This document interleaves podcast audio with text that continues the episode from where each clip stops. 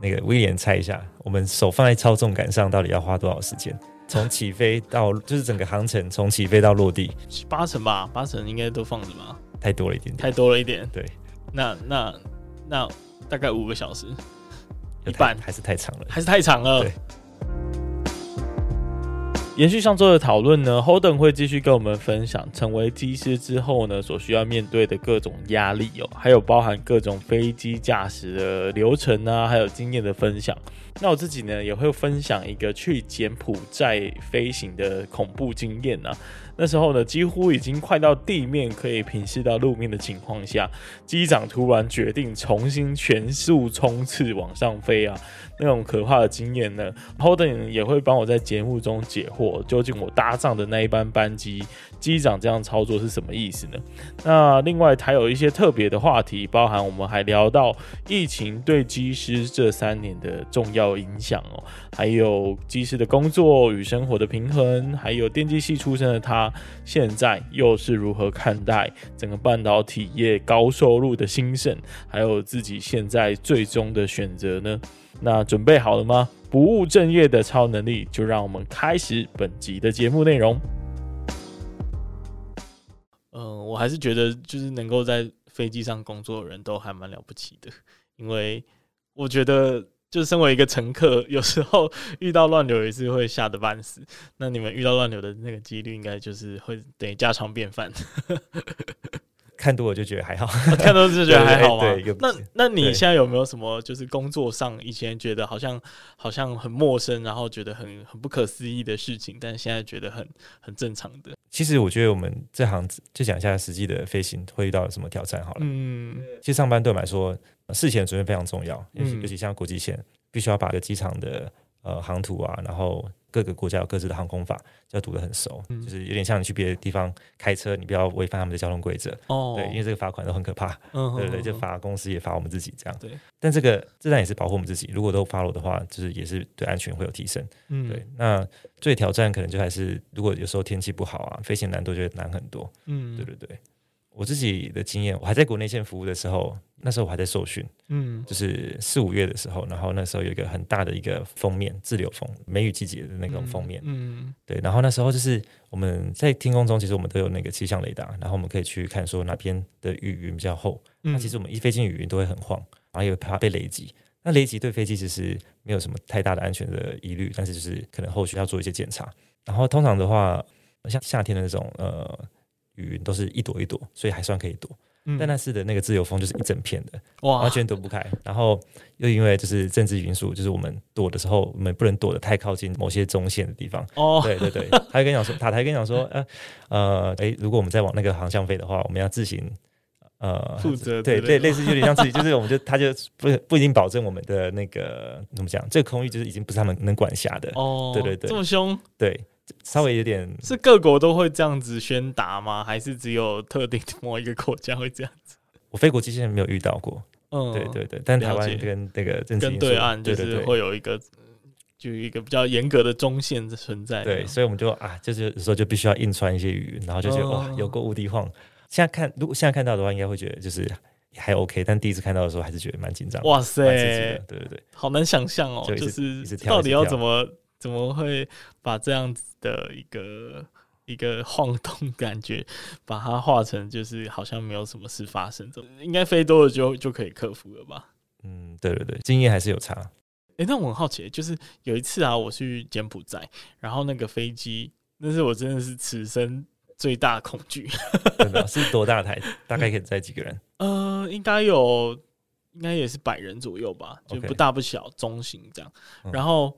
嗯，他要降落的时候啊，我不知道为什么他好像没降落好，还是怎么样，他突然又带起头，又带起头，就是我们离地面大概三十公分的时候，他突然加速狂奔，然后再往上冲，然后又绕了一圈才下来。然后因为完全没遇过这种情况啊，坐飞机坐了十次十几次也没有遇过这种 这种，是是飞失败了吗？那我们还要继续信任这台飞机跟它的驾驶吗？嗯、就那种感觉。嗯，这个我必须给那个驾驶一个赞哦，真的哦，对，没错，这个东西叫做重飞，嗯、英文叫 go around。嗯，对，那因为落地就是一趟飞行最关键的一刻嘛，最多的飞安事故可能就是会发生在这一刻。所以我们呃事前所有做的准备都是为了说在落地的时候可以落得好。重飞其实是一件非常安全的事，就是我们在推全油门，然后再把飞机带起来，我们上去再绕一圈，再飞一次看看。那一定就是因为可能以下这种原因，就是可能风突然方向变了，那飞机就是靠风才能飞起来嘛。对对对，所以不论是它偏离了跑道中线，它的高度可能过高或过低，或者是它的速度不对了，因为我们在落地的时候都有一个速度的区间是一定要 follow 的。嗯哼，对。那如果种种很多的因素有一个没有达到的话，最好就是要重飞。嗯，对，有一个有一个 slogan 叫什么？重飞好，飞安妙。对对对，就是 听起来很瞎，对，听起来有点瞎。对，那我们就是一直被鼓励说，如果落地感觉会有点问题的话，那就重飞。嗯，就是不要硬落，再试一次没关系。了解了解。哇，所以其实反而再试一次是更更正确的决定。对，很多事情都是呃事故的发生，就是飞行员有这种心态，就是啊，我可以，我就是要硬落下去，硬落下去。对，然后就出事了。嗯嗯。所以这个一直被提倡说，哎。真的不行，或者你有任何疑虑，驾驶舱最高同时可能会四个人，那有任何一个人喊 “go run” 重飞，就是一定要重飞哦。对对对，OK，, okay 没错。哦，所以哦，所以在飞机上那个机舱里面会有四个人呢、哦。呃，对，就是国际线的大飞机，他们通常可以坐到四个人。嗯、四个人是就分别是什么角色呢？嗯，左边的话就是正驾驶、嗯、（captain），那右边的话就是 FO、嗯、（first officer） 副驾驶。那后面两位的话，可能就是呃，如果比较远程的航班。那可能会到 double crew，就是像纽约啊那种，哇，十五十六小时以上，对。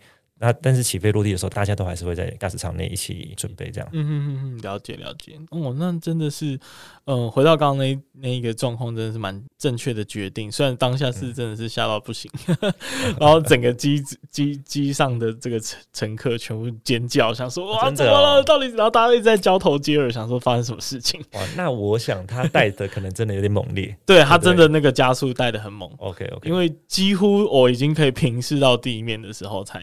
突然做这个决定的，OK，对对对对对，嗯嗯，好，那诶，不然就来介绍一下，因为我们刚刚有稍微介绍一下整个机舱嘛，那呃，是否也可以分享一下整个飞机上面，其实有一些乘客可能看不到的那一面，就是你们其实在做什么事情？对，应该有很多是我们其实都观察不到，但是其实飞机上一直在繁忙的做这些事情。嗯，比如说，呃，最好奇的应该是，呃，飞机的。飞行是否真的是一个自动导航，还是说其实你们一直有在一直在手要抓着很紧这样？不然给威廉猜一下，我们手放在操纵杆上到底要花多少时间？哦、就是就是整个航程从起飞到落地，我们手会放在这个 yoke 上，大概多久的时间？八成吧，八成应该都放着吧。你说八十 percent 的时间，对，八十 percent 飞飞三个小时，飞美国的西岸好了，对，飞十三小时，好。那八成就是等于是快四小时，对对对对对，好，太多了一点点，太多了一点，对。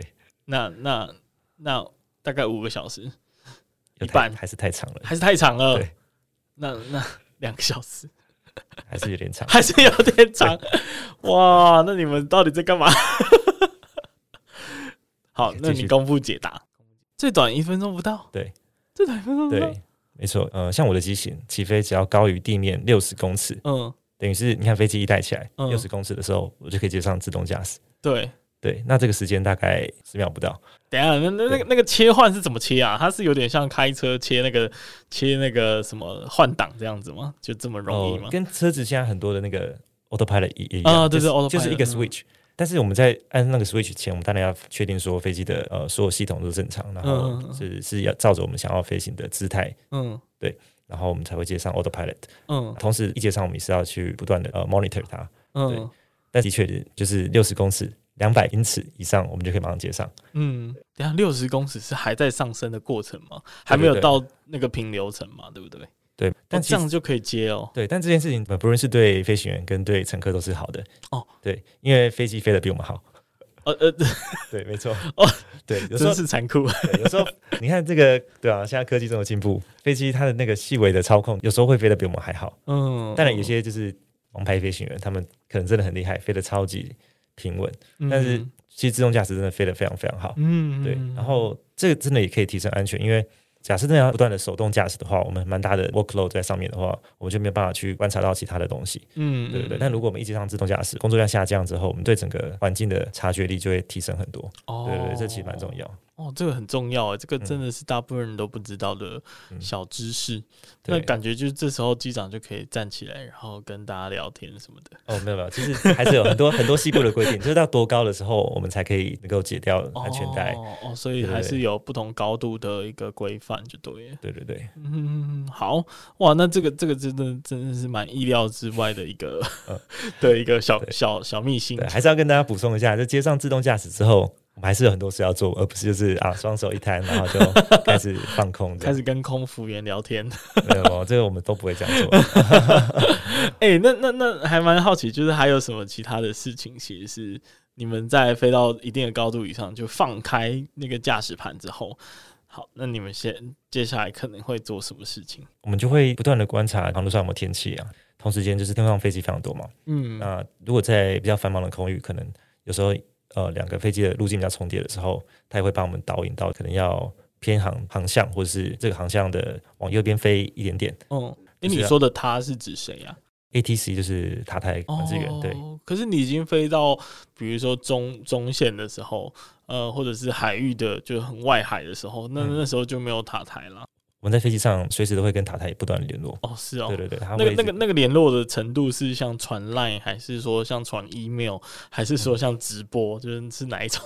哦，这要看机场繁忙程度。像假设像、嗯、呃台北桃园机场其实还好，嗯，那如果去呃东京啊、纽约啊、旧金山这种大机场的话，哇，那个是超级忙的，就耳机从来不会停下来。哇，但他不会只跟我们讲话，就是他会跟同时所有在场的飞机。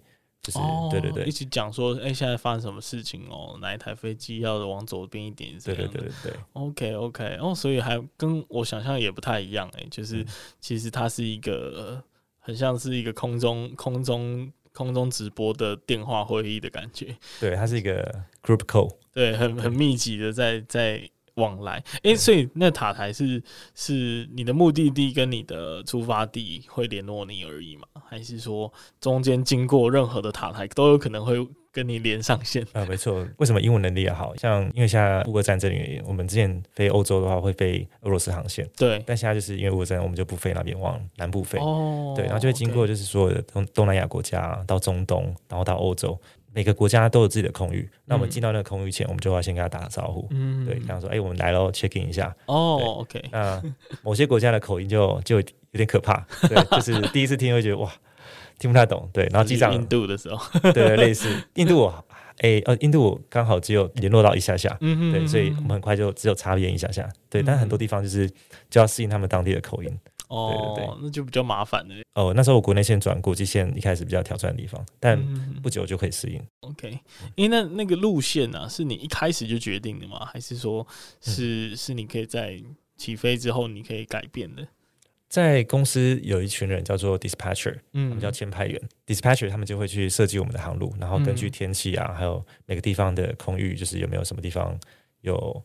呃，近航区，甚至有时候连火山爆发什么，他们都要去知道这些各种资讯，嗯、然后帮我们去规划一个对公司最省油、最省钱，然后对我们飞行最安全的一个航路。哦，所以哇，那他们的这个工作也很繁忙哎。对，其实他们很专业。对啊，嗯。就要及时掌握各方面的资讯，没错没错。然后，那那那还蛮还蛮惊讶，就是说每一次飞行的那个 crew 其实都不太一样，嗯，所以它有点像是排班，但是因为人真的岗位太多了，所以大家排到的位置可能每次的人选都不太一样，这样。嗯，对，嗯、就是这次遇到这个机长，可能下次就几个月后了。嗯，对。那你会不会有什么人际上面的焦虑，或者是？因为等于说你没有同事嘛，新同事没有同事一般的存在嘛。嗯，但我觉得这个其实也是看人呢、欸。像我曾经刚就刚上线的时候，或者在训练的时候，都会担心说啊，机长会不会很严苛啊？会就是因为毕竟要两个人在驾驶舱处在一个小空间那么久，也是会怕尴尬，说啊会不会就是不知道讲什么？对对对对对对。但就是但有些就是破冰的话题，就是 always 呃 always 可以拿出来先讲。其实我觉得很有趣，每个机长或是空服员，我们真的比较少有机会聊天。我觉得一个心态蛮好，就是哎，他们每个人其实都有很多自己的故事啊，他们有很多他们可能自己热衷的兴趣，什么专业，然后、嗯、我们就是可以跟呃机长聊聊，好像讲的我们都在聊天一样。就是就是，如果今天就是在真的是比较长程航线，中间有一段时间我们真的会比较没事做，嗯，对对对，那段时间的话，我们就是会稍微闲聊一下，就互相分享一些兴趣，然后就是也可以听到一些蛮蛮有趣的事。哦、那你的破冰王牌的话题是什么？破冰王牌哦，王牌的问句，我想一下啊，就是讲我们飞行员最常讲的是疫情对我们的影响。哦，对啊对啊，就是啊，什么时候国门才要开啊，什么什么的，类似这样，对。对，哦对耶，这个哎对。耶，这个疫情对于整个航空产业是有很大的影响，而且你在训的时候刚好其实就是疫情最严重的，我算是很幸运的时间点转来国际线，因为国内线之间的影响非常小，嗯，但是我国际线的同事同学们他们当时。真的过得蛮惨的，我觉得。什么意思？呃，像台湾一般的民众出国回来的话，最长开始是十四天嘛。对，对对对。那我们我们是，诶，因为我没有完整的经过这个过程。对。但我们机组人员，我们比一般的民众更常需要往来国际嘛。嗯。所以，我们那时候疫情一开始之后，就在国外的饭店，我们是不能出房门的。嗯哼哼。对，我们拿的房卡是一次性房卡。哇。对，这个这个要到。三天后，十月十三号之后才会开放。哇塞！对，呃，飞行员已经三年都没有离开过自己的饭店，有时候在国外可能待个两三天，他们就是、嗯、就是待在房间里这样子。嗯嗯嗯。对，然后送餐的时间还是当地时间，所以有时候因为很多人会过自己台湾的时间，就是你不要要吃冷饭，然后就很像监狱的感觉。哦天哪！最惨是回到台湾之后，还要马上就是专车送到那个饭店防疫饭店，然后就是继续关。那之前是关七加十一吧？哎，七加五还是七加几？嗯，我看过，我刚好刚好收集了一个资料，就是有些人他们在一年，二零二一年就关了一百四十几天，有人是这几年总共关了四百四十二天。哇塞！对，其实我有很多很很乐观的朋友，好难想象，对他们那几年就是突然变得有点忧郁，这样 一定会忧郁的。对，那这就是 OK OK，因为之前其实。新闻一直有在争辩，或者是说台湾的社会有在争辩这件事情，就是究竟航空业的这些业者，呃的服务的机师还是空服员，究竟要关多久才是合理的？嗯，没错。那因为那时候大家还很怕嘛，所以好像，嗯、呃，因为陆续几波的爆发。几乎都是这种出入境相关的行业，嗯、所以大家就会觉得说啊，都是都是你们害的什么什么的，对。可是后来就开始慢慢的，也有很多的航空业的这些从业人员站出来说，哎、欸，其实他们也也很很很惨。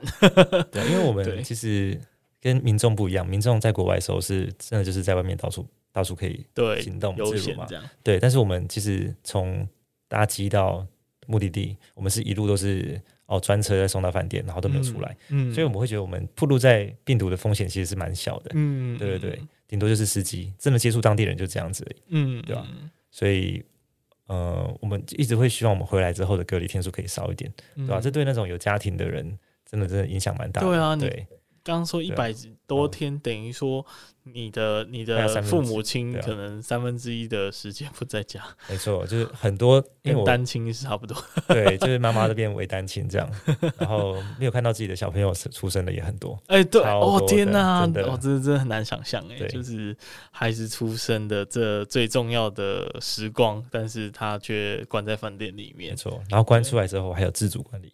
哦，自主管理就是也不能聚餐，也不能跟朋友聚会，就是真的是就是有一种孤独，然后被社会抛弃的感觉。没错，也不能就医，就医就是医生啊，你是机组人员，然后就就很多相关规定，哦，很麻烦，对对对，就会就会有一些有色的眼眼镜这样子。对，哦，那你还蛮幸运的，就完全没经历到 这个过程。呃，我没有经历到，就是回台湾要隔离，但是我在我们前阵子飞在国外，一直都不能出门。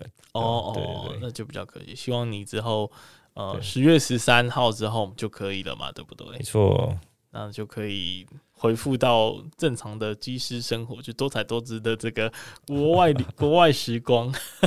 希望呃，对啊，这算是我们的一个很大的福利嘛，就是对啊，就是可以到处游玩的，对，可以。哎、欸，那你是可以，就是你的工作跟生活到底是怎么样去呃，怎么样去平衡的？因为听起来就是你的。你必须要一直飞嘛，但是你中间可能又有一些假日，那那那这他你们的休假的模式是什么？呃，我们就是完全排班制哦。对对对，那当然我们可以跟排班的学长姐讲说，我们哪几天有可能有什么特别的事情，朋友结婚，我们可以特别排出一些假。嗯但通常就是看每个月底公司会发的班表，然后再去安排下个月的行程。嗯哼，对对对。以现在一个国际线的机师来说，在疫情结束后的的这一段日子里面，一个月大概可以飞几趟呢？呃，这个很难概括来讲，因为它有分长班跟短班。嗯，长班就是可能欧美或是澳洲，嗯、那通常可能会飞到两个长班，再配一两个短班。哦，对大概三四个班左右。对，哦，那好像也还好耶。等于说你工作的总、嗯、总时总天数大概是七天左右。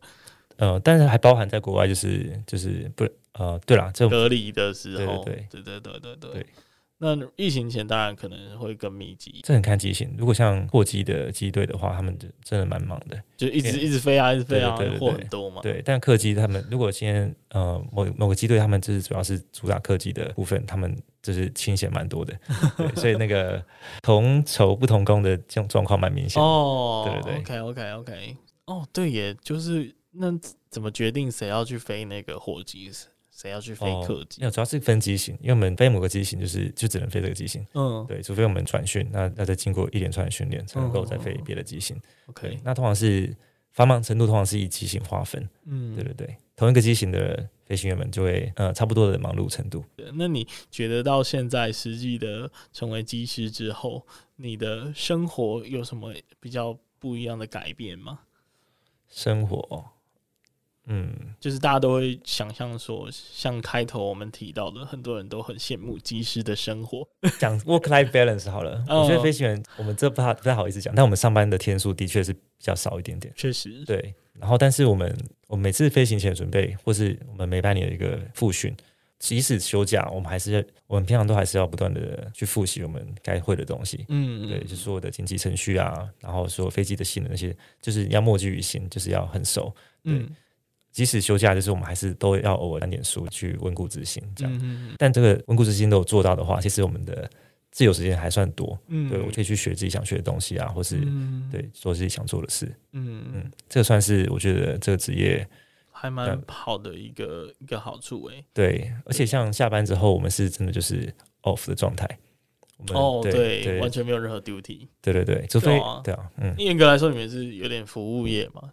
就是有客人来，你们就服务他，然后再到地点，嗯、然后再再回来就结束这样子。嗯，可以这样讲。嗯嗯嗯嗯，所以，呃，这样子的生活真的是跟你当初想象的应该还蛮接近的吧？嗯、呃，是我理想的生活。哇，对，是我理想生活。对啊，对啊，因为很少人可以真正的就是追寻到，而且你是中间才决定，然后你又你又达成这个目标，真的是还蛮难能可贵的。我本来有一题是想要问说，就是现在半导体业发展这么好，你你会如何去看待过去做的这个决定呢？但是我觉得这一题就是问到现在，我觉得好像已经不用问了，因为很明显就是我觉得你的生活比大多数在半导体业工作的人都还要幸福许多。哎、我觉得不能，其实也不能。这样讲哎，就是因为我刚才讲的比较多是航空业的优点，对，就是我们还是有些就是需要承受的东西，像是什么？像是什么？完全想象不到啊！对啊，想象不到。你看钱又没有比就是在台积电少，嗯、然后你们的工作时数又这么少，对不对？然后又形象也还不错啊，就是不会是像是什么做黑的这样子，嗯、所以做黑的听起来就很正面啊！哦哦哦，那你说说它的缺点是什么？这个其实大家应该有知道，我们就要调时差。哦，对耶。然后说工作压力，其实说没有，其实也蛮也不可能。就是每次飞行前，哦、对对对，然后还有每年的复训，这其实都会给我们蛮大的压力的。嗯嗯嗯嗯。所以呃，公司也才会一直很强调，就进公司的人培训的学生，就是大家都抗压力都必须要有。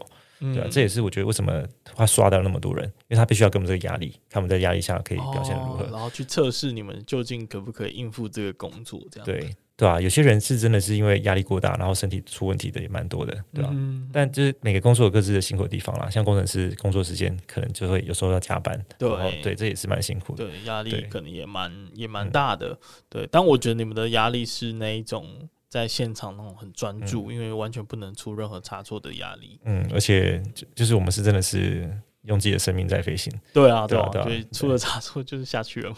对啊，就是对，所以这个是这是不一样的地方了。对，有对。哎，那机师的整个职涯的终点会是什么？其实大家理想都会想要飞到六十五岁届龄退休。六十五岁是对，就是你的执照六十五岁就就是不能再飞。嗯，那但是真的有人会待到最后一刻吗？哦，有很多哎，我跟了很多那种六十四岁，然后剩几个月要退休的那种机长飞，对啊。那他们都非常非常非常有经验，然后对，因为我想说这种反应要很快啊什么的，可能到一定年纪就没办法像年轻的时候这样子。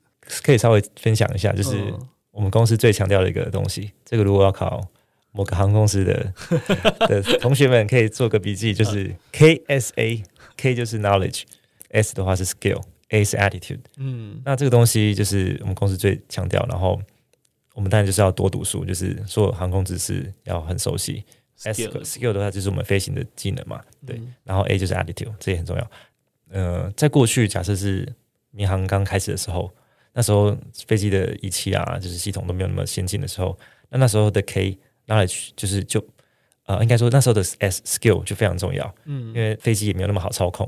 然后我们对整个可能天气的观测啊，也没有那么的精准，所以我们就是真的很多是需要靠我们的技术去克服很多困难。嗯、但随着飞机越来越先进，手册也越来越厚，对，然后对操纵起来也越来越简单。嗯，所以其实我觉得现在就是飞行员就是不见得就是我们真的是哇，有些飞行员可能开车没有开的很好，嗯，因为开车其实。我觉得更需要手，就是对他对你 更人更人性一点。对，你在那个那种小巷穿梭，其实我这个技术需要的层面也蛮高的。对对对对对对，在飞机越来越先进的状况下，就是 knowledge 就是你。读的书就是分量越占越多，然后的 skill 方面反而是越来越少。哦，对对是这样。有一个就是削平就不太一样的那个过程。对，因为飞机会想设计的越来越简单，让人越来越容易去飞，这样越来越有智慧这样子。对对对，对，所以人类负责的就变少，但是相对来说，对于整个飞机的掌握度可能就会更复杂一点。对，飞机系统越设计越复杂，我们就要读的书就越多。嗯，了解了解。那 attitude 的部分好像还没讲到。attitude 哦，就是这个呃，attitude 是指什么样子的 attitude？就是但要兢兢业业，就是上班前 睡饱觉啊，然后就是怎么讲，该做的飞行前准备就是做的很严谨的把它完成这样子。嗯，对，因为其实公司规定非常非常多，对，然后我们就是还是有一些 sloppy 的 pilot，嗯，对，就是他们可能就。对这些规定不熟悉，那这些规定其实都是为了保护我们。如果我们都 follow 这些规定的话，我们就可以在一个最安全的情况下做我们的飞行任务。但有些人可能就是规定不熟，或知道这些规定却觉得说不 follow 也没关系。嗯，那这样的心态就不太对。对啊，对对对，嗯，我觉得这个真的是一个很难。很难翻转吗的刻板印象吧？就大家会觉得说，哎，机师是不是就是就成天这个玩乐啊？然后就是会有很多的这个空服员会搭讪啊，是不是？就大家的印象好像都会停留在这里。对，但是就是所以其实会对于就是呃，身为一个机师需要负的责任，然后还有那个兢兢业业的态度，会有一点忽视，但是确实还是存在着的。啊，绝对的。嗯嗯嗯，好吧，那我们今天的这个访问大概就到这里。哎，最后有没有什么话想要跟，就是不管是想要成为转职的技师啊，或者是他可能在做一个很大的职涯转换之路的决定，他处在这个犹豫的时刻，你会怎么建议他们呢？哎，是不是有听过一个故事，说就是有一天就是发生了。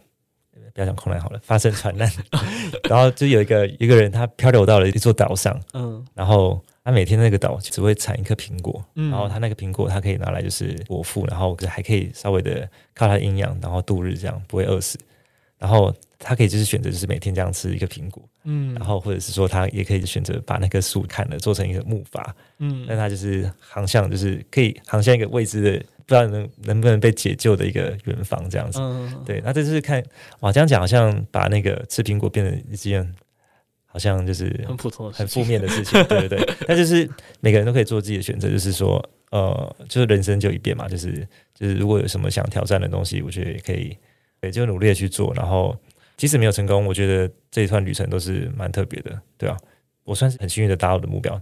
应该说，不论有没有达成那个目标，即使我现在不是做这个工作，我做别的工作，我当时没有考上。假设我现在是做啊不同的行业好了，但我这个当下我是很满足、很快乐的。嗯，像我看过去所有的努力、所有的过程，我都觉得哎，都是造成今天这个满足的我，满足了自己。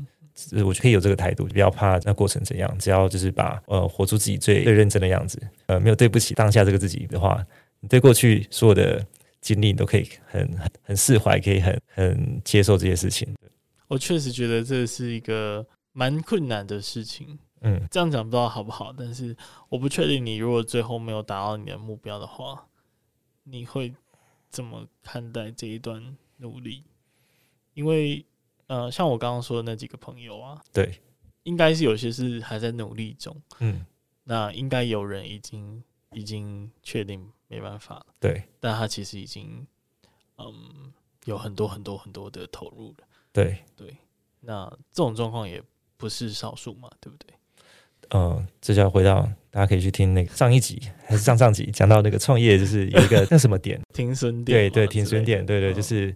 但我们也都要设停损点，对吧？嗯嗯嗯。那考技术也要设停损点，对，当然也要，对对对，对吧？那如果真的没有考上，但是我觉得，呃，学飞行，我觉得也是会学到一些人生态度，然后或者是你如果真的有出国学飞，你英文能力可能也会提升。哦，就有一些附加价值。对，那未来你可能去不同的职涯。你还是可以把这些能力用在那些职涯身上，嗯、对。然后，其实我们有些同学，他们中间没有通过考试，嗯，他们其实后来过得不会比我们差。哦，真的、啊？对对对，就是觉得只要你持续有，就你的态度是正确的，你在不同的职涯，你可能还是获得成功，嗯、对吧？那再回头去看这个过程，他们也可以就是很骄傲的说啊，我曾经考进航空公司，然后虽然没通过，嗯、但这些经历还是造就现在的我。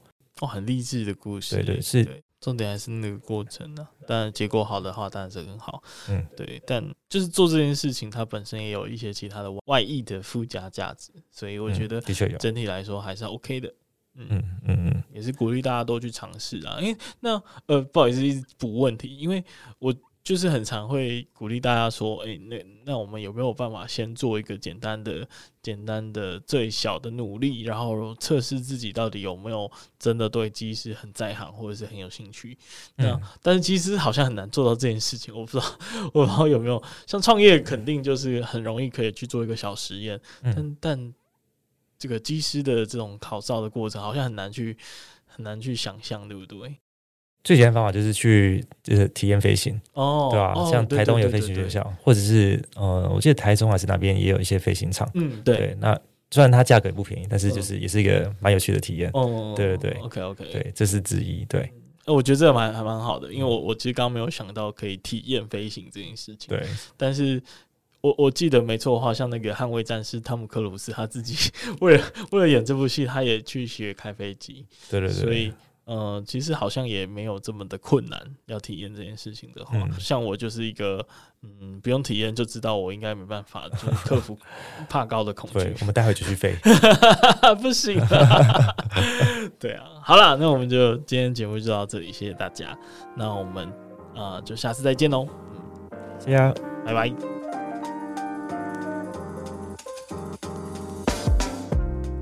感谢你听完这集的节目，那同时呢，也要跟你说一声恭喜，因为不管是刚刚的故事和经验，或者是我们在节目中所分享的方法和原则，相信你一定能够有所收获。所以欢迎你呢，将你的收获用 IG 的现实动态或者是私讯的方式分享给我知道。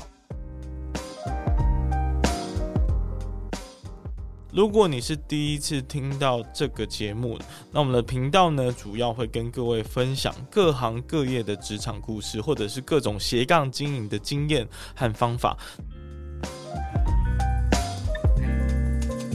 那如果你也喜欢这个节目的话，因为 Podcast 这个媒体的特性啊，其实是很难传播出去的，所以我唯一的依靠呢，就是靠你的口碑，然后帮我多多的推广和宣传。那更多人听呢，我就有更多的影响力，可以去邀请很多厉害的人继续来上我的节目。那最后最后，记得到各大 Podcast 平台订阅我的节目。那平时呢，我也会不时的在 IG 上更新斜杠经营的这些相关的内容跟生活。那如果有任何的想法和建议，也都可以在 IG 上找我聊聊。那我们就下次再见了，拜拜。